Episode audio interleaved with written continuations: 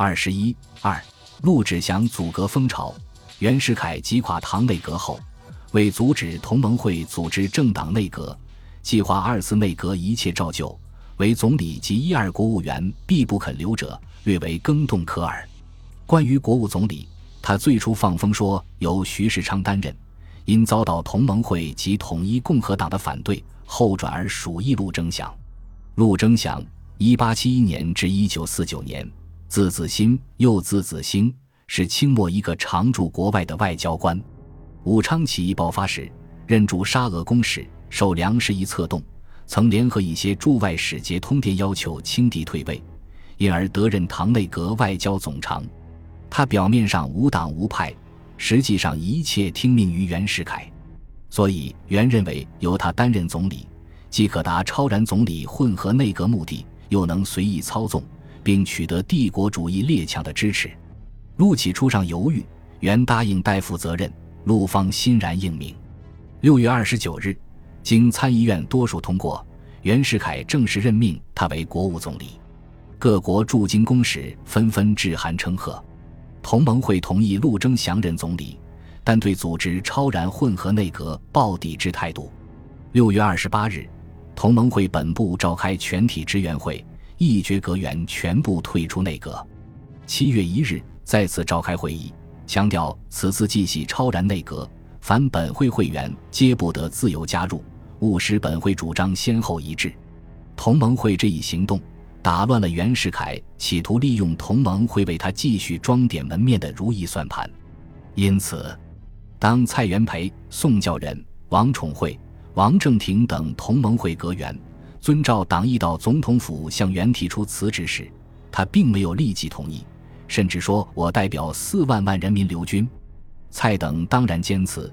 蔡秉针锋相对回答说：“袁培义对于四万万人之代表而辞职。”七月十日，他们又联名致函陆志祥，声明从即日起概不到院，从十四日起概不到部办事。袁无奈，只好批准蔡等四人辞职，但仍继续物色同盟会员入阁。袁世凯认为孙玉云。胡英、沈炳坤三人既有同盟会籍，且所持主义稳健，打算拉他们分别担任教育、农林和工商总长。同盟会听说后极为愤慨。宋教仁发表谈话说：“袁世凯此举系一种逼奸政策。”同盟会本部一面派魏晨祖劝袁打消此念，一面于七月十四日召开会议，作出孙、胡、沈三人不得参加内阁的决定。然而，袁世凯除将胡英换成王仁文外，仍执意拉孙玉云、沈炳坤入阁，而且不出袁所料，还得到了共和党的支持。该党表示，以大总统信任之人组织内阁，各党不必干涉。为保证参议院顺利通过袁世凯所信任的人选，共和党还极力拉拢统一共和党，许诺将支持位置该党的参议员为国务员。在共和党的引诱下。统一共和党为使殷汝黎、谷中秀、吴景莲等人进入内阁，遂与共和党采取了完全一致的态度，这样就给同盟会限制袁世凯的正义斗争蒙上了一层党争的色彩。七月十八日，袁世凯派陆志祥到参议院，要求通过索尼阁员补充人选，他们是财政周自齐、交通胡维德、司法张宗祥、农林王仁文、工商沈炳坤。教育孙玉云，同盟会本来不同意混合内阁，自然反对。统一共和党原抱入阁希望，现竟无一人，自知受了共和党愚弄，同样愤愤不平。而共和党部分议员也认为陆征祥演说言辞猥琐，不配做总理。于是陆演说后，同盟会、统一共和党当即于投票前先提出不信任总理问题。袁世凯闻讯。急忙致函参议院，提议暂缓投票。次日，参议院讨论投票与否，同盟会、统一共和党以袁韩非正式资文，不予承认，坚持投票。结果，袁所提六阁员一律被否决，并演成全国性的政治风潮。陆志祥于六总长被否决后，已无组织内阁之能力，向袁世凯提出辞职。袁则仍持极端的超然内阁主义，宣称无论如何，总不能改我此项宗旨。他先唆使北京军警联合会指责参议院挟持党建，故作艰难，破坏大局。即邀各党派参议员六十多人至总统府开茶会，大谈内政、外交危迫，要议员画出成见，协力挽救国家。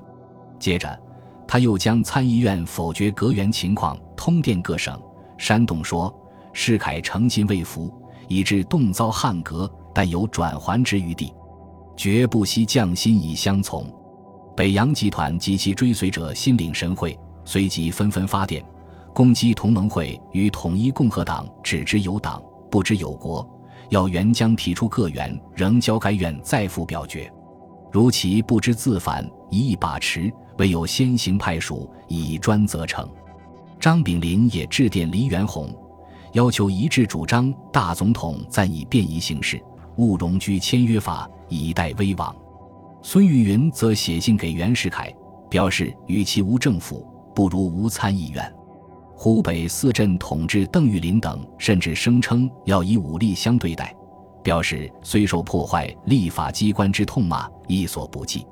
袁世凯见逼迫参议院就范的舆论已初步形成，遂乘势于七月二十三日向参议院提出二次阁员补充名单：财政周雪溪、司法许世英、教育范元濂、农林陈振先、交通朱启潜、工商蒋作斌。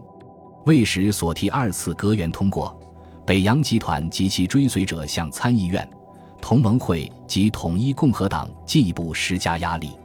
仅二十四日一天之内，他们便抛出讨议员谷中秀、吴景莲、殷汝黎等布告，忠告参议员图、匿名传单各一件和建功十人团恐吓信一百零三封。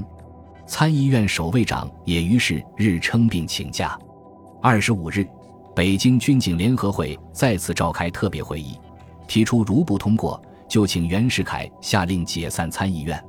午后两时，义军总统江桂提、拱卫军司令段芝贵、直隶提督马金旭和军政执法处处长陆建章等军警要人，又于安庆会馆招待参议员、新闻记者及政界各员，声称军人等抱一种国家观念，以外患之迫，财政之危。劝告诸军舍内而对外，以缓以救急。与此同时，共和党也不顾七月十九日由该党和共和建设讨论会部分议员投票反对袁世凯所提六阁员的事实，将否决六阁员的责任全部推到同盟会和统一共和党头上，通电攻击两党有意陷国家于无政府地位。